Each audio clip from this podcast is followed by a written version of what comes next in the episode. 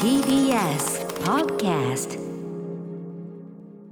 7月26日月曜日時刻は夜8時を過ぎました。TBS ラジオをキーステーションにお送りしているアフターシックスジャンクション略してアトロクです。はい、えー、パーソナリティは私ラップグループライムスターの歌丸です。本日は所属事務所スタープレイヤーズからリモート出演しております。そして今日のパートナーは TBS アナウンサーうないりさです。熊崎和人アナウンサーに代わってお送りいたしますさあここからは聞けば世界の見え方がちょっと変わるといいなな特集コーナービヨンドザカルチャーのお時間です。はい今夜は TBS ラジオジェーンス生活は踊る金曜ボイスログで選曲を手掛ける音楽ジャーナリストの高橋義明さんがお送りする月1レギュラー企画。今の洋楽シーンがすぐわかるミュージックコメンタリー最新洋楽チャートや注目新報をご紹介いただきます。ということで高橋義明さんです。よろしくお願いします。どうもこんばんはよろしくお願いします。はいどうもどうも。はい。はいあれえっ、と月1だけどうないさんとは何気に？かなり久しぶりですよ吉明さえっとね、ハリースタイルズやった時ぐらい。いや本当にだから去年の夏。そうだね。一年ぐらい前。一年ぐらい前ですよね。はい。ですようん。改めて言えばねあのうないさんがそのラジオをやりたいという志せれるにね当たるにあったというのまあなんていうの一つの まあきっかけというのかなトップ5っていう5で番ね組でね。うん。吉明さんが務めていた曜日に私も出演させていただいてたリリポーターとしてね。うん、ララジオラジオ界の父として、そう。うん、お久しぶりです吉明さん。ちょっと髪の毛切りました？あ切りました切りました。爽やかに。髪の毛切ったことなんてのもさ気づいてくれてさ、うん。もう誰もそんなこと言ね。ありがたい。言及しませんよ。よし君が よし君が髪切ったことなんてね。我々はもう言及しませんからね。嫌なスタートですね。はいということで、えーはい。よし君ね毎月いろんな動向をですね、まあ、あの最近はねこう割と前半にこうなんていうのかな、はい。えー、と全そのチャートっていうかなその音楽シーン全体の動きみたいなところね、俯瞰していただいたりしてますけど今回何でしょうか、今回はですね、えー韓国のボーイズグループですね、BTS が7月9日にリリースした新曲、うん。えー先週の全米チャートで初登場1位を記録したパーミッショントゥダンスについて、えー洋楽的観点から解説したいと思います。あーもうもう新曲ってね感じもしますけどね。いやだから5月にこのコーナーで取り上げたバターが、うん。リリースからずっと7週連続で全米1位だったんですそうだよね、はいはい。てかまだ全然人気ねそうですね。ある感じがつ続く中ですよねそれでにバターとバトンタッチするような格好で今回取り上げるパーミッショントゥダンスが初登場1位を取ってるやっぱりさあのダイナマイトバターっていうねあの、はい。まあこれじゃあおさらいするかもしれないけどよし君と、はい。あのあの解説聞いて非常にこうある種周到なね、あのそうですね。カードの切り方要するに全米1位を取ってっていう流れはい。のありますけど、うん。やっぱりそれはもちろん2枚でカードが終わるわけじゃなくて、ね。然3の矢うん。4の矢というこう計画がきっちりあるというかね。非常にコンセプチュアルな、あのープロジェクトだと思います。そうだよね。はい。うん。はいということでじゃあちょっと早速、うんうんまず聞いてみましょうかね。そうだね聞こう。はい。じゃあ BTS の新曲です。えー、パーミッショントゥダンス聞いてください。はい、えー、BTS でパーミッショントゥダンス聞いていただいております。これまたこうすごいこうストレートな妖精なポップスチューンっていうかそうね。ですね。BTS 史上でも最もポップなんじゃないかっていう感じがしますね。ねちょっと僕、はい。こうまあ、この後のお話ねどのぐらいになってるか分かんないけど、ええ。前回の 80s リバイバルのこういろんなね、はい。変遷のあのも聞いてきたけど、はい。なんかそのデュアリパとかのちょっと振り切った 80s ポップ感みたいなのともちょっとシンクロは感じるかな。うんうんうんうんうん 80s ってもディスコとかああい。うブギー的なもんじゃなくて、うん。あのた例えばこれだと「I wanna dance with somebody」とかさあーあのねそううん。ホイットニー・ヒューストンのその素敵なサンバで引き台、引き合いに出してる人います。うん、みたいな。うん。別に完全に似てるわけじゃない。ただサビがね「I wanna dance」から来るからちょっとうん。連想もするし、なんかこう感じ？超明るい感じみたいなのがね、割と僕なんかあのワンダイレクションみたいああなまあね。あーまあね。冷凍派のボーイバンドそうだよねって感じもすごいします。もう音だけ聞くね限りは少なくとももう、うんけいわゆる k p o p 感みたいなのはもう分かんないもんね、うんこうなるとね、そうですね。はい。さあということでこの曲がねこれは実は周到なケースはいってことなんですね、よし君そうですね。ちょっとこの後じっくり解説していきたいと思います。はいじゃあ一旦お知らせの後この BTS の新曲「パーミッショントゥダンスについてよし君のお話を伺います After Six Junction. 時刻は8時8分 TBS ラジオキーステーションに生放送でお送りしているアフターシックスジャンクションはい、えー、パーソナリティの私ライムスター歌丸。そして今日のパートナーは熊崎和人アナウンサーに代わりまして木曜パートナーうないりさです。さあ今夜は8時40分頃から番組を一旦中断して期間限定番組東京2020オリンピックハイライトをお送りするためいつもより少し短いビヨンドザカルチャーとなります。はい、えーそんなわけで今夜のゲストは音楽ジャーナリスト高橋義明さんです、えーちなみに本日紹介した曲はですね放送後にまとめて番組公式ツイッターにアップします。ねこうこんな曲かけたよというね、えーまた Spotify にもプレイリストが公開されます。もう Spotify だったら直で曲聴けますから、はい、気になった曲があればぜひそちらも参考にして皆さんのね暮らしのお供にしてください、はい。そんな感じで、えー前半はそのねえー BTS が7月9はい。日金曜にリリースしたアフターコうんあその新曲ね、えーはい。パーミットパーミッショントゥダンスダンス、はい。ダンスの許可ダンス許可、うんはい。みたいなことですけど。はい。はい、ということでよし君まずはこちらの解説お願いします。はい。あのーこのパーミッショントゥダンスって去年の8月のダイナマイト、うん。あと今年5月この間紹介したバターに続く BTS にとって3曲目のうん。完全英語詞。はいの曲なんですね。うんうん。で、バターの CD リリースにあたってカップリング曲として制作されたっていう経緯がああって、そうなんだ。そうそうそう。で、メインのソングライティングには、あの、イギリスのシンガーソングライター、まあ今もうスーパースターですけど、エド・シーランが、エド・シーランだ。はい、なるほど。参加してます。うん。はい。で、BTS がこのパンデミック以降にリリースしたシングルって、基本そのコロナ禍の世界に希望や元気を届けたいっていう大きなテーマがあるんですね。うん特にダイナマイトと去年の暮れの Life Goes On はそういう要素をすごい強く打ち出してたんですけど、うん今回のパーミッショントゥダンスもまあそのコンセプトを継承する曲と言ってうん。いいと思います。うん。で、タイトルは今歌丸さんが言ったように、うん。ダンスをする許可っていう意味で、サビでは We don't need permission to dance と、うん。私たちが踊るのに許可なんていらないっていうふうに歌ってるんですけど、うん。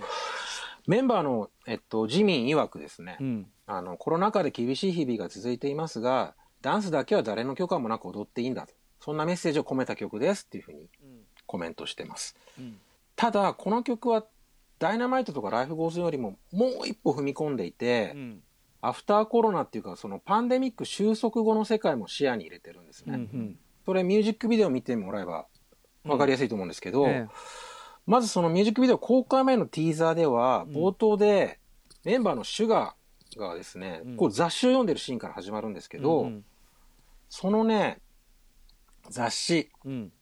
の表紙には、うん。こんな見出しが踊ってるんですよ。うんうん。えー2022 The Beginning of a New Era Bye Bye COVID-19 と、うんうん。2022年うん新時代が始まるさよならコロナウイルスと。本当だ、うん。うん。で、ビデオ本編でもクライマックスになると、もう人種や世代を超えた世界中の人々が、うん。もうマスクを外して曲に合わせて踊り出すんですね。だから歌詞見ると、The wait is over, the time is now, so let's do it right.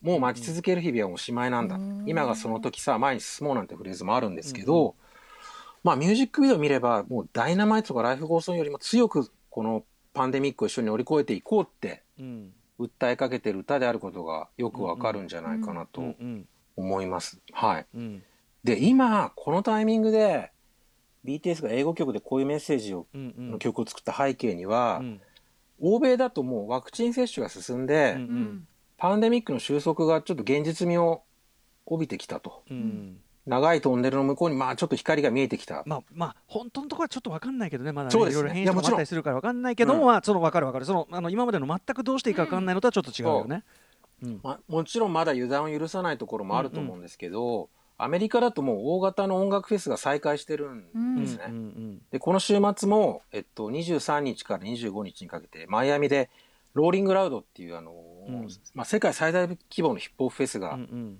開催されてて、うんまあ、多分3日間で十数万人は動員してるんですよ。うんうんで、週末に SNS に動画がいっぱい上がってましたけど、うん。もう客席すし詰めでう、うん。んみんなもうマスクしてないんですね。うんうんで、1ヶ月前には、6月20日にはですね、フーファイターズがニューヨークのマジソンスクエアガーデンで、うん。フルハウスのうん。公演を開催して成功させてたり、うんあと、ローリングストーンズが9月から全米ツアーを行うことがもう決定してたりし,、うんうんてます。うんはい。ミック・ジャガーとか、今日でちょうど78歳の誕生日なんですけど、確かに。うん高齢者はね。うん。そうそういうストーンズももうツアーを再開すると。うん。だからこういう調子でもうこの夏秋ぐらいからフェスとコンサートツアーが一気に再開されるんですけど、うんうん。でこういう流れを組んで結構アフターコロナみたいなことをテーマにして歌うポップミュージックもちらほら出てきてるんですよ。うん。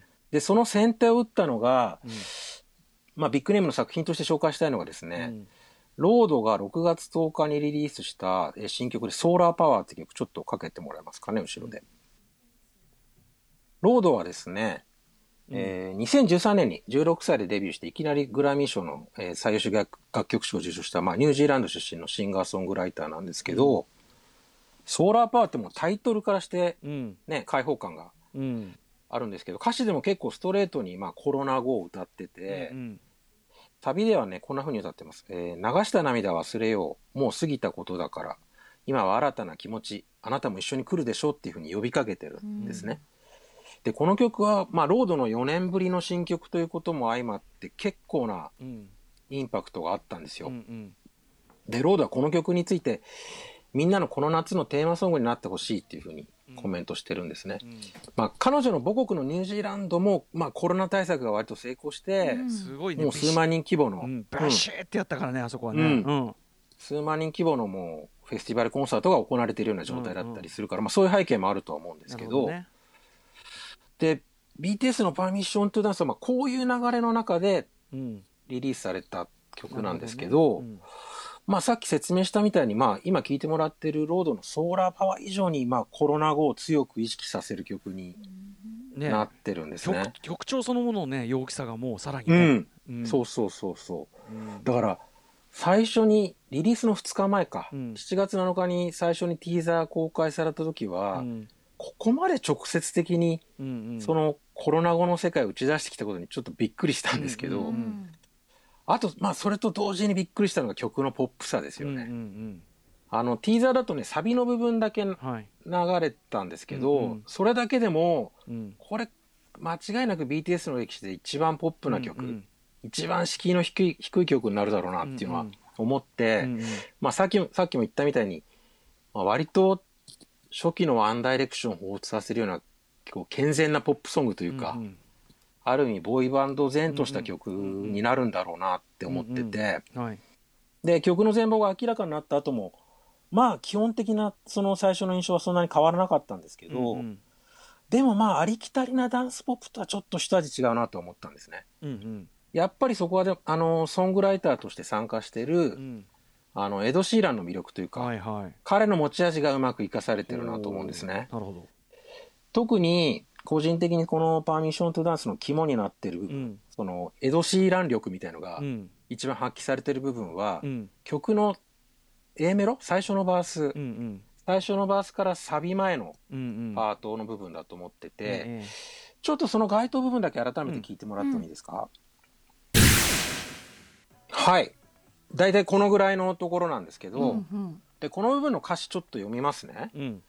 えー若かった頃のことを思うと心がドラムのように脈打って抑える術もなく高鳴っていく。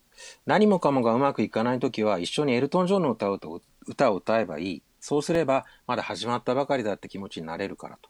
夜が冷え込んできて自分が遅れを取っていると思ったらあの瞬間を思い描こう。自分自身をしっかり見つめてそしてこう叫ぶんだ。踊りたいんだってっていう。それでサビに入っていくんですけど、要はこの優しいメロディーもこの歌詞にしても結構その寄り添ってる感じがすごい強いんですね。うんうん。このパンデミックの長期化によってこう疲弊した人たちにものすごく優しく寄り添ってるメロディーであり歌詞だなと思ってて、うんでね何もかもがうまくいかない時は一緒にエルトン・ジョンの歌を歌えばいいっていうフレーズなんかはえあの、ね、キャメロン・クロウの映画の、あの頃ペニー・レイントのタイニーダンサーを大合唱する有名なシーンを連想させてグッときたりもするんですけど、うんうんでこの寄り添い方がやっぱエド・シーランならではの良さだと思うんですね。まあシンガーソングライター的な良さと言ってもいいのかもしれないですけどうん、もうあなんかこうパーソナルな寄り添い方っていうのかな。そうそうそうです。んんんまさにその通りです。うん。で今でこそエド・シーランってもう流行のサウンドをこう積極的に取り入れるポップスタうん。ー前としてるところがあるけど、そもそも彼ってこうラップ的なフローを交えたこう等身大の語り口でうん日常の喜怒哀楽を歌える歌うスタイルでうんリスナーの共感を集めてきたうん割とヒップホップマナーなフォークシンガうんーだったんですね。はい。そういう彼の本来の良さがうんうん。この冒頭の部分に結構分かりやすく現れてるかなと。うんううん。ん、でこれ実際にエド・シーランの曲とちょっと聴き比べてもらえばよく分かると思うので、うん。一曲サンプルとして紹介したいんですけど、えっと、2011年リリースのデビューアルバム収録の「えっと、UNI っていう曲なんですけど、この曲ね、あの、大学に進学するか、音楽の道に進むかで意見が分かれて、うん。ガールフレンドと別れることになった江戸の実体験に基づいた結構うん切ない曲で。パーソナルだな。そうそう。うん。で、UNI って U&I、君と僕の意味でもあるし、 University、大学の意味でもある。なるほど。うん。そうそうそうそう。うまいんだかなんだかっていう。うんね。うん。で、この曲、曲調こそアコースティックなんですけど、うんうん。そのラップと歌の境界線行くようなボーカルだったり、あと、こう、飾り気のないメロディーとか、あとサビに向けての構成とか、結構パーミッショントゥダンスと重なるところがあると思うので、うんちょっと聞いてみてください。えっと、エド・シーランで UNI です。はい、エド・シーランで UNI 聞いていただいても。うねここなんかもうラッパーだよねもうねそうですね。ううんん。だからさっき、パーミッショントゥダンスとちょっとありきたりなダンスポップとは一味違うなっていうのは、この辺の感覚が入っている点かなるほどなと思ってねて、うんうんで、エド・シーランに端を発するこの現行のイギリス人シンガーソングライターのモードが結構反映されてると思うんですね。ああなるほどなるほど。代表的な例だと、このコーナーでも何度か取り上げてる、あの、レックス・オレンジ・カウンティ。はい。うん。で、パーミッションダンスのリリース直前に、うん。あの、BTS のメンバーのジミンが公開した、一人でいる時に聴く曲のプレイリストに、まさにレックス・オレンジ・カウンティの、 Song, Song About Being Sad って曲が入ってて、うん。なるほどなと思ったんですけど、うんレックス・オレンジ・カウンティって、エド・シーランの影響もすごい受けてて、うんライブで彼の曲カバーしていたうんうり、ん。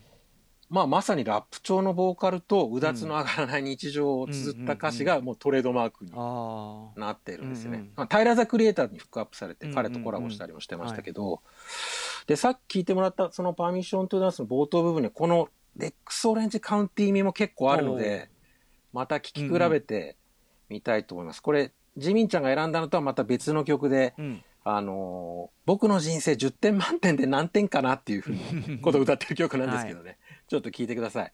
えーレックスオレンジカウンティで10アウトオブ10です。はい、えーレックスオレンジカウンティで10アウトオブ10うん。聞いてもらってます。はい。うん。なんとなくね、あのうん。ー通底するところがあるんじゃないかなと思う,、ね。思うんですけど、うんうんうんやっぱこういうこうなんか、ひうん。疲労感にこうスッと寄り添うようなその、うんうんエド・シーラン、うんレックスオレンジカウンティのラインのこのはい現行ンゴ、うん。シンガーソングライター的なセンスが落とし込まれてるその冒頭部分がやっぱうんパーミッショントゥダンスの肝なんじゃないかなと思う,、んですね。で、この部分にまたその歌心のあるラップが持ち味のうん。RM をキャスティングしてるのも絶妙というか、そのエド・シーラン的なボーカルスタイルを、うん。生かそうとしてるのかなって気がするんですけど、うん。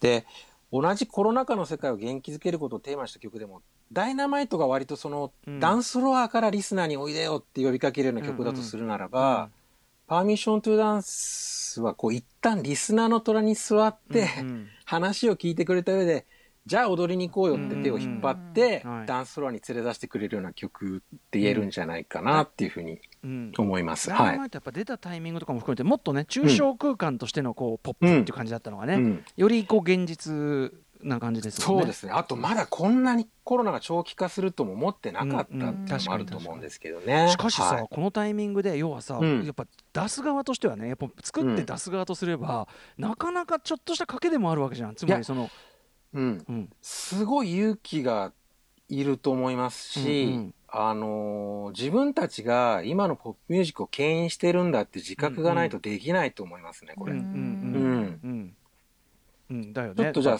うん。その辺も踏まえて改めてちゃんと聞いてもらってもいいですかね。はい。BTS で Permission to Dance です。はい、えー、BTS で Permission to Dance 改めて聞いていただきました。はいうんはい。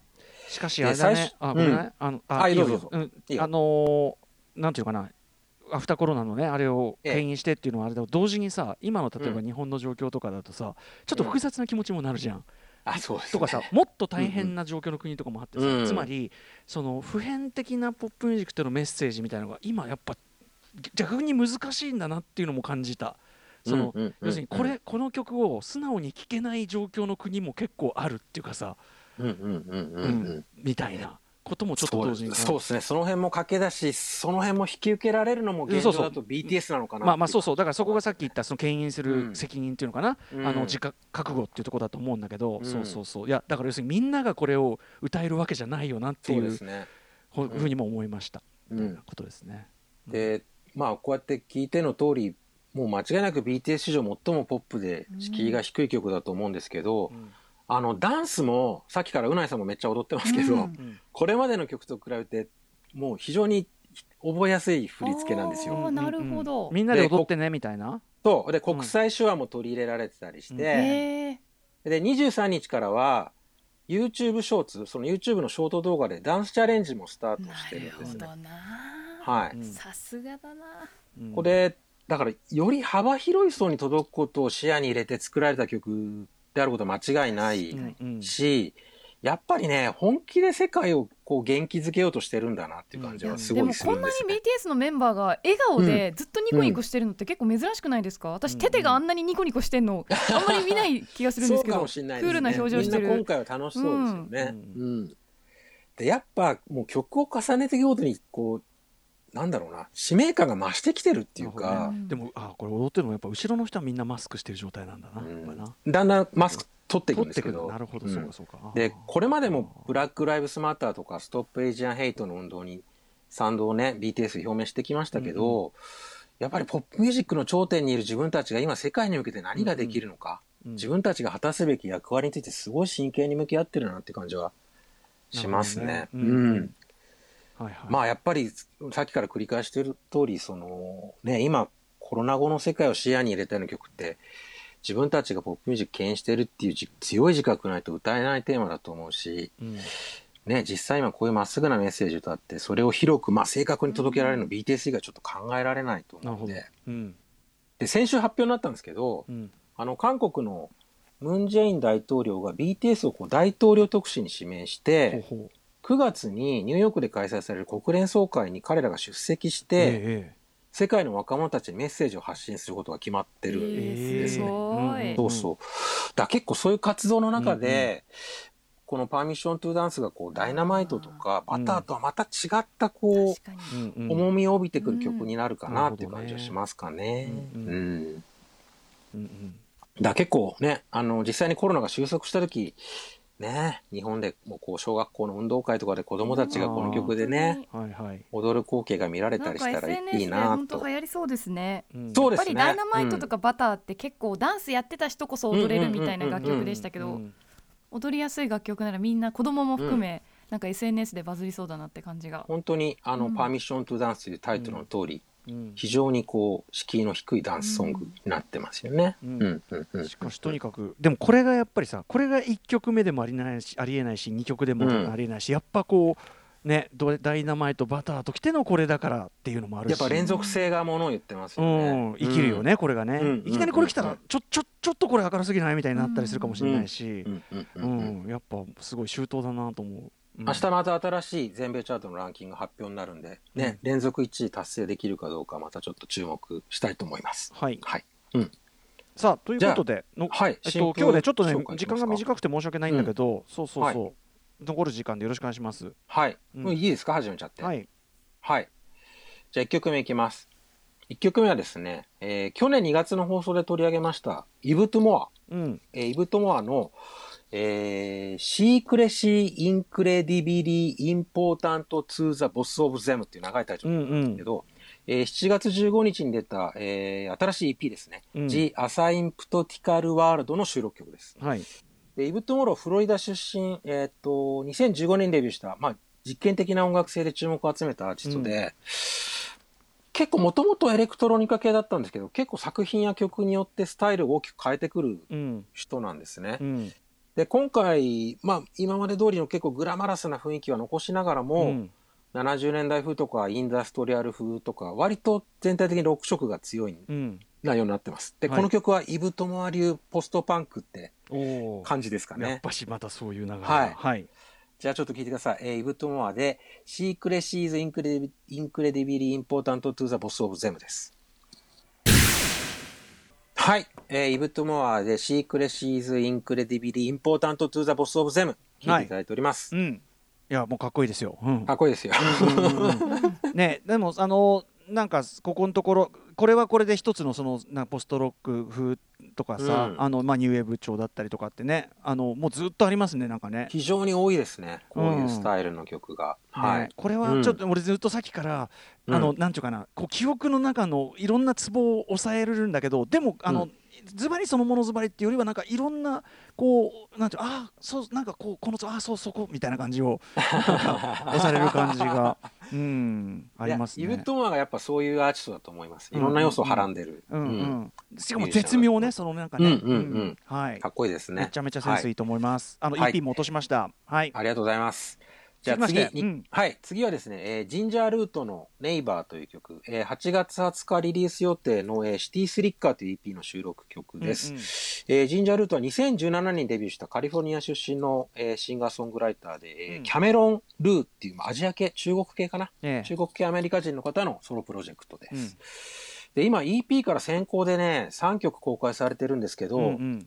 もう全部最高です。最高。あの卓録スペーシーシティポップみたいな感じ。あ おへえ、じゃあ音質とかもそういう感じってことなんだ。そうですね。はじゃあジンジャールートで Neighbor です。はい、えージンジャールートで Neighbor 聞いていいただいております。これさあのーまず音質ねさっき言ったように確かに卓録感ってちょっとモコモコした感じで、はい。映像もさなんかまああえてチープなうん昔風な、でさなんか髪も長髪でそれこそね昔の山下達郎さんみたいな、まあ曲調を含めてそうですよね。やっぱガチでそのあたりがリバランスだったりするのかな？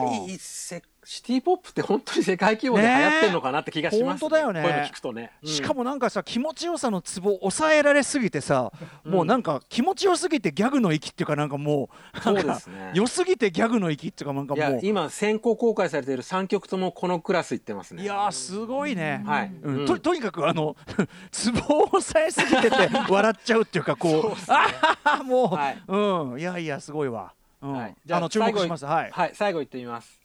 はい、えっと、最後はオマーアポロの Go Away っていう曲、7月20日にリリースされた最新シングルです。えーオマーアポロ2017年にデビューした、えーインディアナ出身の、まあ、メキシコ系アメリカ人のシンガーソングライターで、うんこれもあれですね、夏映えする曲です。めちゃくちゃ気持ちいい、うんサマーディスコって感じです。はい聞いてください。オマーアポロで Go Away です。えーオマーアポロで Go Away 聞いてい気持ただいております。ちいいですねそうですね、今回はちょっと夏を意識した選曲にしてみました。ちょっとやっぱノスタルジックな空気もね、うん。そうですね。どうですねこれは。これはね、まあ、どういう夏になるかはまあ皆さんねあると思いますが、はい。でも、うん。なんかあのねあのありえたかもしれない最高の夏の景色もうこの曲を聴けば浮かんできますね。妄想です妄想、それで十分ですね、うんはいそういう感じがします、はい。いや素晴らしい。ちょっと今回はね、3曲だけあの新曲を紹介していただくのでどれも最高でございました、あのはいプレイリストはねあのツイッターの方に上げておきますので、気になった曲がある方はそちらでチェックしていただきなおかつ Spotify もプレイリストがありますのでそしたらもう直で聴けますからねそちらで聴いてください、よろしくお願いします。さあよし君お知らせ事などありますか、はえっ、と、ジェーン・スーさんとお届けしてます、えー、Amazon Music 独占配信のポッドキャスト番組、生活が踊る歌、えー今日最新エピソードがもう配信されてます。はい。えー今回の特集はですね、えっと、嵐、ほぼ全曲サブスク解禁したことを受けてですね、えー私が考える裏荒ベスト20アーバン編っていうのあを特集ーこの番組でも。ねあのオフィスラブそうオフィスラブさん改めオフィシャルラブが、は い、毎月やってますけどすごいよね曲ねやっぱねいや、いいですね。だから今回はね、嵐のまあ全レコーディング作品を対象に、まあ、アーバンな嵐ソングをカップリング曲、アルバム曲縛りで20曲厳選したので、えー解説と合わせてちょっとチェックしてみてくださ選い。曲マンさすがでございます。楽しくやってね切り吹きますはい。選曲マン高橋義明でございます。はい。さあということで、えーこの番組も引き続きよろしくお願いしますね、えー高橋義明プレゼンツ今の洋楽シーンがすぐわかる月間ミュージックコメンタリーでございました。よし君ありがとうございました。ありがとうございました。ありがとうございました。After Six Junction.